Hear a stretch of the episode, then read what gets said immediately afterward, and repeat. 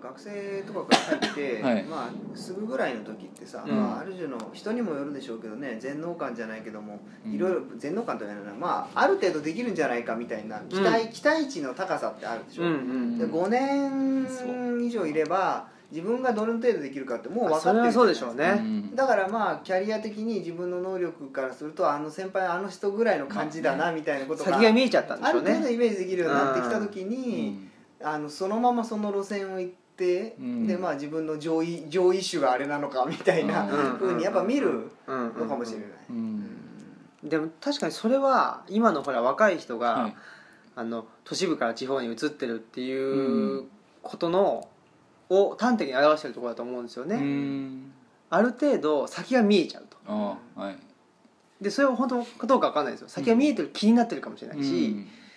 ね、で先が見えていてもやり続けていくところにもしかしたら何らかのブレイクスルーみたいなものがあるかもしれないし、いやそうじゃないともうちょっとこの業界はダメだと言って、違う業界にうん行くことによって本当に本当に自分がねやりたかったことのようなものができるあかもしれないというあ淡い期待みたいなものがある人もいるかもしれないしっていうんで、まあ、確かにねその地方移住をする人の理由っていうのはそれぞれなんで,、だから確かにまあその記事になりやすいっていうのはね多分あると思うんですよ。あ記事になりやすいし一人一人のストーリーっていうあかね、うん事情があるんで、本当に一般化できない。うん。じゃあ一般化できない、そうですね。うん、とは思いますよね。ううん。ん、確かに確かに。確かにね5年半いたらね。うん。そうですね。うん。ある程度ね。まあうん。限界も見えてくるし、うん。なんかでもどう言ったらいいんですかね。こうまあ大体そのなんていうかな。自分の収入とかうん。生活なんかプランはいはい。みたいなもんが立てられるじゃないですか、うん。そのぐらいの。うん。5年いて、うん。で先輩を見てたらあれぐらいってなるとむしろ割り切りっていうんですかね。もうせもう仕事のことはまあ仕事やけど、うん。そうするとなんかある程度のこと計画は立てられるからそしたらもうちょっとこう自分たちの生活をっていうふうにする人もいるじゃないですか、いますね。山ちゃんなんかそんなこと言ってたよね。うん。お確かに。山ちゃんこと。仕事。せ世界の山ちゃん。世界の山ちゃん。まあ、今はどうか知らないですけど、はいはい。その今は割とねその日が世にも行ったりしてるけど、とカメラ1さんですね。うん。はいはい。仕事も大変そうですけどなんかその昇進とかねそういうところに別にその興味はね、うん。ない感じやし多分打診はされると思うんですよ。ある程度いったら、役職もあるやろうけど、うん。うんうんでもやっぱりそこにそういう意味でのキャリアアップには興味がない。ただまあ収入としてはまあ一定したものがあるからある程度はここでやっていくみたいなその辺のこう気持ちとか体体調とかとの兼ね合いを見ながらずっとやっていくっていう人もいるでしょうし、あるでしょうね。うんまあうん。そういう意味では人それぞれ本当そうですね。っていうふうにまあ自由度というかねうん。選択肢があるということを肯定的に捉えると、うん。ね、そういう社会なんだっていうのはあるけど、逆にねうん。じゃあ何でもありっていうふうになっちゃった時に、うん。逆にしんどいと感じる場合も、そうですよ。うんあるし、うん。何でもありな状況で何でもありなんだけど生活していうん。いけないぐらいのはい。ギリギリぐらいのお給料うん。の場合もあるそうですし、ね。なんかねなかなか確かにねその、うん。自由度は非常にああるし、はい。まあ、そうあるべきだと思うんですけどね、それがねその経済的な部分とか、うん。まあ個人的な幸福の,、うん。あの価値うんの追求とかいうとことうまくそうなんですよね。結びついていけばいいですけど、うん。なかなかそうじゃないって時に。そうですよまあでもこれ面白いなと思うのはさ、はい。こういう選択ができる人っていうのはさうん。あのなんていうんかな。まあ選択ができる側の人なわけじゃないですか、そういうまあやっかみ的なね記事もよくネットで 見るけど選べるからやるんだ。みたいなそう言うよねうんうんうん確かに。でなんかほらあのどんどんどんどんさこの間も派遣従業員っていうのをね無期限で雇用できるようにしたりとかっていう法律派遣法が変わったりして、まあ、正社員に決まったお金を上げ続けて徐々にそれが上がってベースが上がっていくみたいなことがまあなくなってきて、そういうまあ選べる側の人というかさ選ばれる側の人っていうのパイっていうのはどんどん減っていくわけでしょ。うんうんで残りはさ、まあ、流動的な感じにしていくわけじゃん。その方が企業としてはコストが安いわけだし。うん。社会保障費もさ安く済むしさ。んだからそうしていくとそのなんてこういう選ぶ側に行けた人っていうのはさ待遇がまあ厚くなっていくわけだよね。逆に辞められると困るじゃない、うん。幹部になっていくわけだから、うんで残りその他もほらまあ外注みたいなもんっていうか、内部にいながらにして、うんうんでありながらこういうなんかなんていうんだろうそうやってこうなんかおお金っていうかエネルギーみたいなもんがさどんどんどん東京と地方の関係みたいな感じなまあ人間がさ都市作ってるのが全くそうですよね、うんガーって集中して東東京のエネルギーが高まれば高まるほどそう結局ほら全量って一緒なわけじゃん。流通してるものっていうのはさ、だから減るわけでしょ変な言い方すればちょっと恣意的な言い方すれば取るわけだよね。うん。他者から奪わないと勝ち勝ちっていうのはさ相対的な中で存在しないわけで。だけどこの人がさわざわざその自分がまあ勝てる方にいてもそれをこう還元するような行動を取るっていうのがさ、うん。それは面白くて。で割とねその被害者でもそうだけどさまあそういうほら選択できる側の人があえて、うん。あのい今の一般論で言えばさあのこうダウンする側にさを選択してうん。自分の持ってるものを言って分散させるっていうかあの社会社会資本的な方にこう流しちゃうっていうか、なんかそういう行動をとってるっていうのはなんかすごく動物としてはね正しいっていうか、うん。なんかうん人なんか人間としてすごいなと思うんですよ人間ってすごいなっていうか,、なんかこう戻る作用じゃないけどじ なんかこうなんていうの海が綺麗になる作用じゃないけどさ。う、ん。なんかどんどんどんどんそうやってこうフェティッシュにこう溜めていくんじゃなくてそれをこうもう出しちゃううん動きなわけじゃないですか、うん。自分の地位とかをさ。ね。自分のとこだけに集めないっていうのは、そういう意味ではねなんていうのかなその個人うん。の幸福を追求どんどんしていくと。うん。非常に個人主義的なねうん。考え方がもう行き詰まっううんんてる状況っていうのを、ね、このもじもじさんは会社のおじさんというのを、うんね、見てうん。思ったのかもしれないですようね。ん。その面白いこのままでは面白くない人生は面白くないって書いてうん。面白い面白くないっていうのは結構あれですよね。ね。広いものを含んでるからさ、うん。うんこうねなんて言うんだろう。自分だけが自分は生きていけるわけじゃないですか。ここでやってってもうんうんね、あの困らないわけですよ、うん。そこにいてさ。でも面白くないわけですよね。それじゃあ、うん。うん。そうですだからどうせうん。疲弊す疲弊するっていう言い方は悪いかもしれないですけど例えば同じ疲れるんでもそのなんていうのかな。うんそのままその企業でやっていくよりその第一次産業。うん。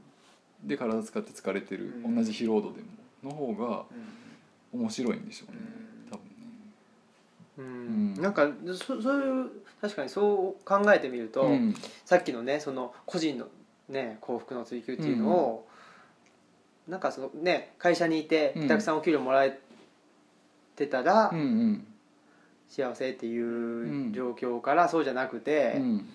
ね、第一次産業にってなった時に個人の幸福の追求っていううん言葉だけで見ると、はい。より先鋭化したのかもしれないなって思いますね。にね。そうですよね。うん。うん。面白い面白くないっていうのは、うん。もう本当にその人しか分かんないでしょ？そうそうそうそうですよね。ねなんでそんな大変なことしてんのっていうことしてますからね、そうそう大体そうそうそう。でお金なんなくて、うん。うんね、だから、ね、あのほらお給料たくさん稼いでで、えーたくさん税金をあの納める、うん。ね、それが幸福幸福というか、うん。それそれが人としての,、うん。あのあり方やとか言われる部分あり方やって別に関西人じゃ 関西弁じゃなくてもいいけど。でそういうあり方ね、はい。人としての。人というかあの大人としての。えそれが大人という、うん。ね、価値だって観に憲法で規定されてるんだみたいなね。そうそうそう。言うでしょ？納税のね。そうそう 納税。義務をね。そうそうあと年金ね。そうそうそうそう。からするとね面白ければいいと。うんうん。でその面白けりゃっていうのもねなんていうのかな、あのパートパートお金使ってみたいな、そういうのが面白いと思ってる人からするとけしからんとなるけどそうですよね。そのこのねもじもじさんのような面白い面白くないっていうのは、おそらくそういうことじゃ全くないと思うんですよ。うん。そういうこと本当になんていうのかな個人の感覚というか、うん。そうですよね。うん。でそれがお金使うとかお金使わないとか、うん。人に迷惑かけるとかかけないとかそういうことじゃなくてうん。っていうことだと思うんでですけどね、うん。その辺が大きくうん。まあこれは世代間なのかうん何なのか分かりませんけど、そうです。うねんギャップがあるなっていうのは思いますようね。ん。確かに。うん。だからなんだろうそのね個人の幸福の追求って言って、うんうん。で自分でためんじゃなくて社会的な方に還元するっていうのも、うん。実はなんていうのかな納税とかそういう形じゃないじゃないですか、はい。目に見えない形として還元うん。しようとし,、したりするでしょみんなで集まっうんてとかね、それがコミュニティの維持という意味では社会社会還元になるけども、ね、納税という、うんね、ことからすると全然社会的に還元してないというふうにも言われてしまうかもしれないとか、そうですようん。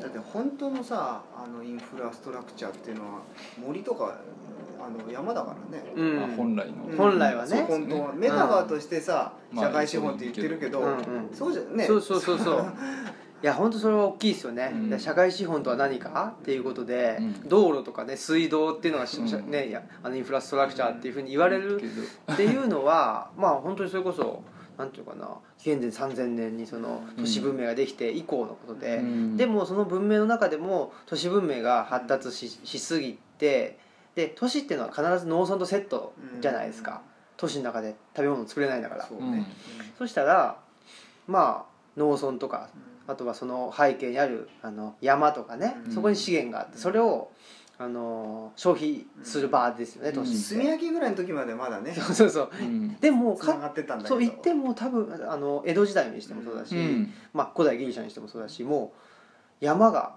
ねあの、うん。なんていうんですかあの木を切りすぎちゃってあね。やりすぎてねあなった時代はあってますそうそうそう、っていうことになってるわけだから、うん。ね。そそれはやっぱり、ね、インフラストラクチャーっていうのを考える時にはやっぱりね成熟した文明人であるなら、うん。そのね木とか森とか、うん。そのぐらいまできちんと考えてうん。やらないと都市が維持できないよっていうのはうん。分かるうん。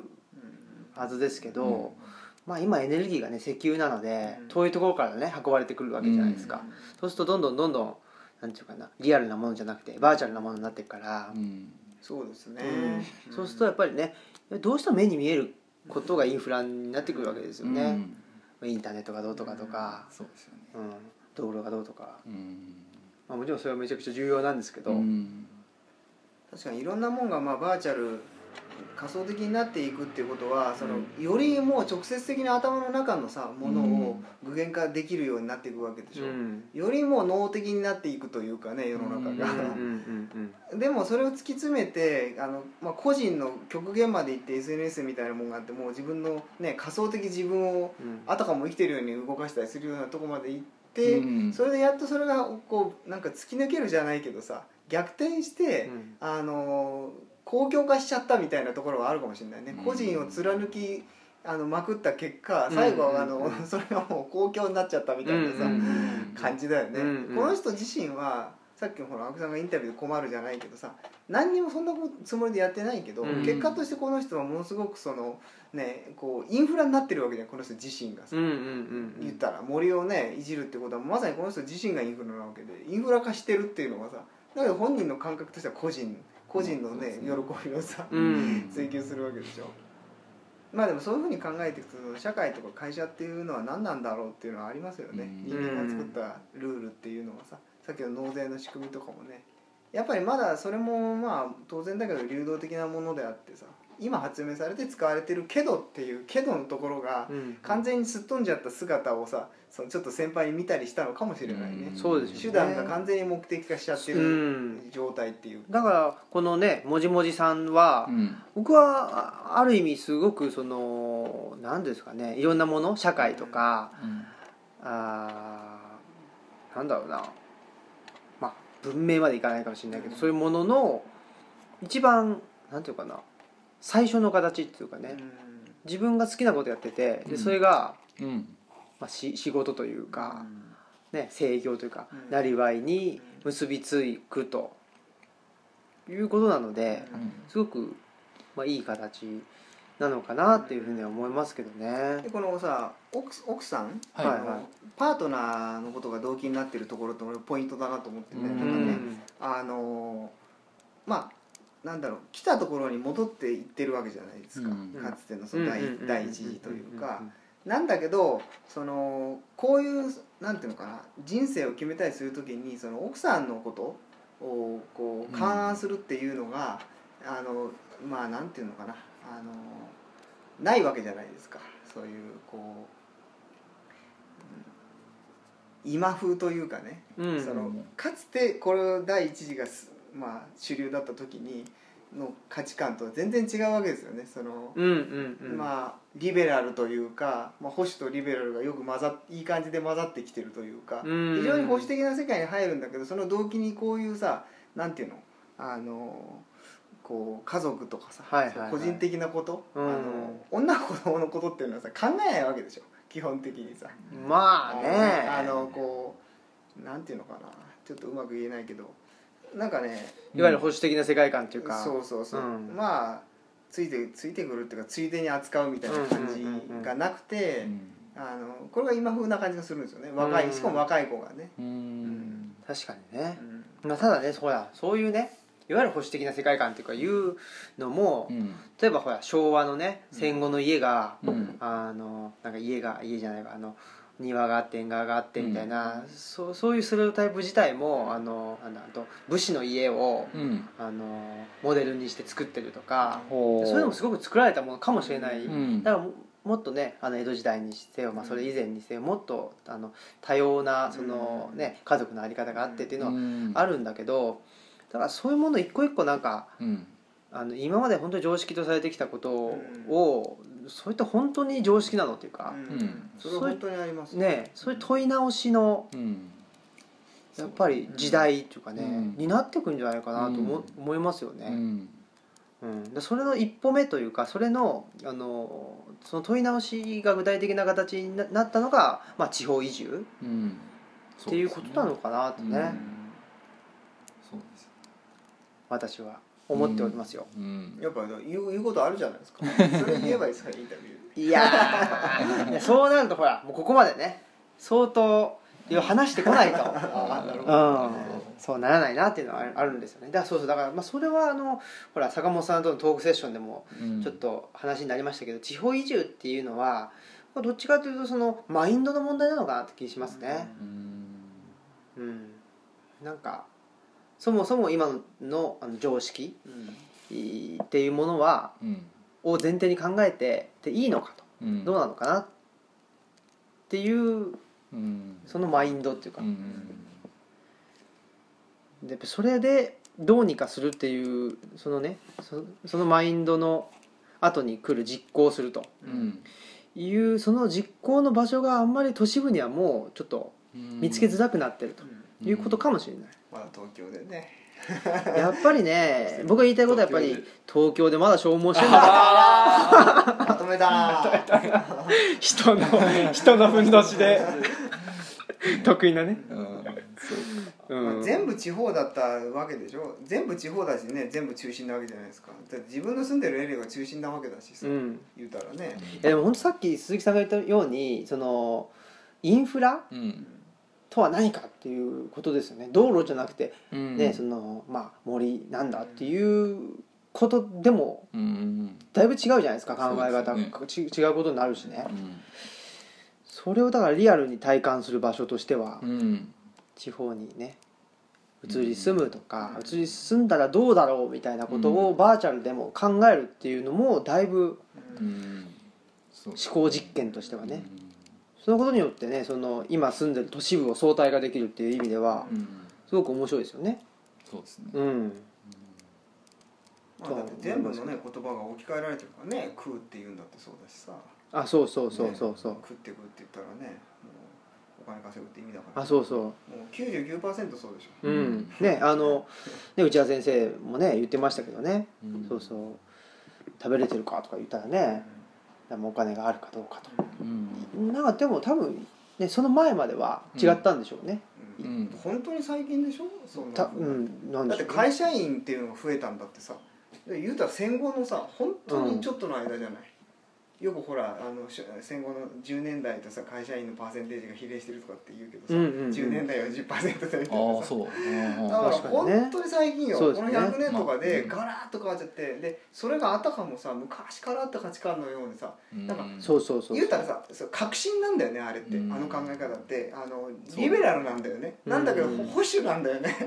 ここで語られてるのは保守保守的に見えるわけでしょ。そうそうそう。だけどこれたかが100年ぐらいの話でさこの人たちは革新派だったわけじゃない。会社員やってる人たちむしろうんうんわけのわかんないさ要するにお金ってさ信用でしょあれ。うん。もともとたどればこれが価値があるっていう信用で成り立ってるわけじゃん、うん。だから崩れればさ一気に紙くずになるわけでしょ。うん。だからすごくリベラルなんだよ本当はね お金の。本当はね。だけど今はねちゃんと。まあ日本っていう国自体がねうん。すぐそうそうみんなでっていうねことになるんでやっぱり僕もやっぱり言いたいこととしてはさっきのね東京でまだ消耗してるのかということにうん。とともに言いたいこととしてはやっぱり1億総地方移住でしょ。ああれはさ なんかさあの五感ってさそうね総力いややばいでしょ。なんかさすごく日照期的なものがさ、プンプンするんだけど。いやもう明らかにそうですよね。ねえ。あの保坂さんっているじゃないですか。あの昭和史研究者の。う、うんん。えー保坂あーフルネームちょっと忘れちゃいましたけど、うん。昭和史を研究なさってる。その人がやっぱり言ってましたよね。1億総っていうのはうん。もう本当に戦前のねうん時代にできた言葉であって、うん。でどんどんどんどんその、まあ、戦況が悪くなっていくにつれて1億総玉砕とかねうん。いうふうに言われてるんだからだからちょっと勉強しただけでもうその言葉を使っちゃいけないっていうのは使っちゃいけないっていうか、ね、そのその言葉にはそういう意味が付随してくるよっていうのは分かるはずなのに、うん。なんでそういうことを使うのかと。まあほらよなんだっけちょっと細かいこと忘れたけどさヨーロッパで話したちょっと前だけどね安倍ちゃんがほら、はいはい。ヨーロッパのさなんだっけな。えっ、と宗教じゃなくてそのことを出すとすごいこうタブーじゃないけどさあー。なんだったっけな。なんかあったんだよな、うん。そのうん。革命、まあその時も思ったんだけどさこの人ってうん。さっき青木さんが言ってたその文脈っていうものを、うん。もう完全無視っていうかさ、なんかそのそれ言っちゃったら、うん。あのこういう意味になるよってあるじゃないですか、で俺みそれ対して何も知らない人間でもそれを言うと要するにその戦争の否否定になるんだっていうこととかさここの人自分が何言ってるのかってあんまり考えないっていうかうん。関心ないのかなって知らないわけないからさそりゃ。だけど関心がないのかなっていうかね思う時があって、うん。うん。何なんですかね、うん。っていうふうに思いますよ。そうですね。っていうことで。見てるとね、おうん。そう。そうそうそろそろそんなこんなでですね、はい。まああのおはがきをいただいたと、はい。お。おだいぶやっぱりおはがきをねいただくと話しちゃいますね。おはがきの内容を喋ってましたよね喋ってました。喋ってましたよ。大丈夫ですよ、ね。あで、も最後にほらあの何ですか？か楽しく頑張っていきましょうって書いてそうますうんね。だからぜひねこのほらオムラジという場をねうん。媒介して、はい。またねあの近況をぜひもじもじさんにはいただいてね、うんっていう感じにしたいですよそうですね。もじどんどん。もじもじしてないでですね。おっと。もう東京でもじもじ消耗してる場合じゃねえぞと。消耗って言ってたよなんかもっさりしてるなもっさり。なんか語呂がなんかっていうなんかブログを出してもらえばね。もじもじに。東京でもじもじ知ってんじゃ松ねえ。本でもじもじしています。みたいなまもじもじする場所が変わりましたっていうね。まずまともでこれここじこじしてるんですよあーごじごじ木を切ってるっていうね。でもねやっぱりこういうお便りをはいもらうとね、いやいいっすよね。はい。読者からのねうん。レスポンスというのが、うですね。コールしかしてませんから我々はね。コールのイエーイっていうのをずっとね。シーン。シーン。あれ？あれ？23人か。そうそうそう。っていうんですからね。はい。まあとりあえずねそんなこんなでそうですね。ありがとうございましたということでね、はい。ぜひまた近況を聞かせていただきたいですね、はいお願いします。ということでエンディングに行きましょうか、はい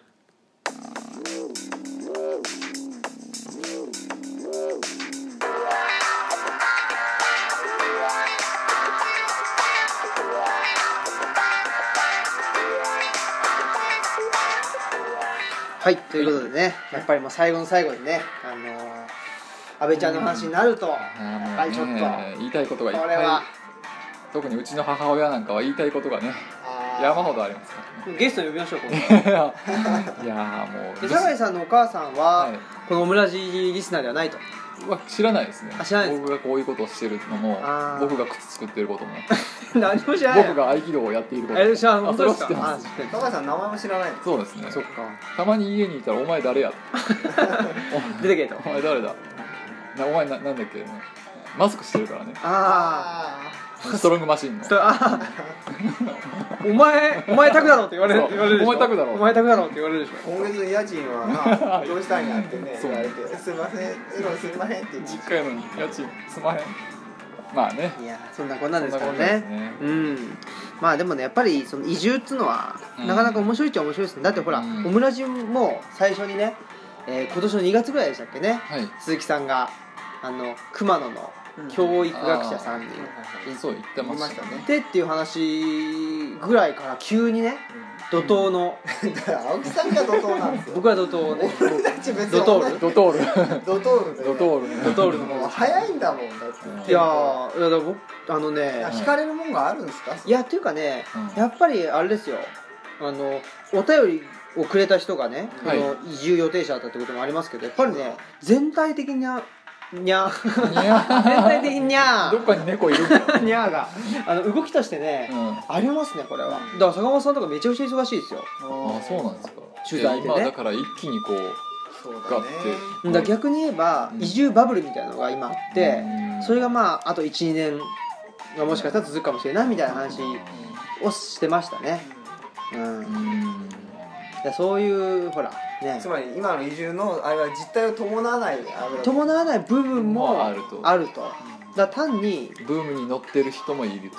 そうそうそう。だから、うん。なんだろう。あのーテナント料がないというだけではい。地方に作るとかね、ああそういうことか、うん、こともあるだろうし、うん。乗って人がいるっていうよりもそういう雑誌とか、うん。増えましたもんね、そういうのね。うん、があるんじゃないかなみたいな話らしいっすよ。ということで、はい、はい。まあ、来週もまた通常回うん。はい頑張っていきましょうということですね、はい。えーではお相手の方は青木と、はい鈴木と。えープロブロガーの酒井でした。はい。ありがとうございました。さよなら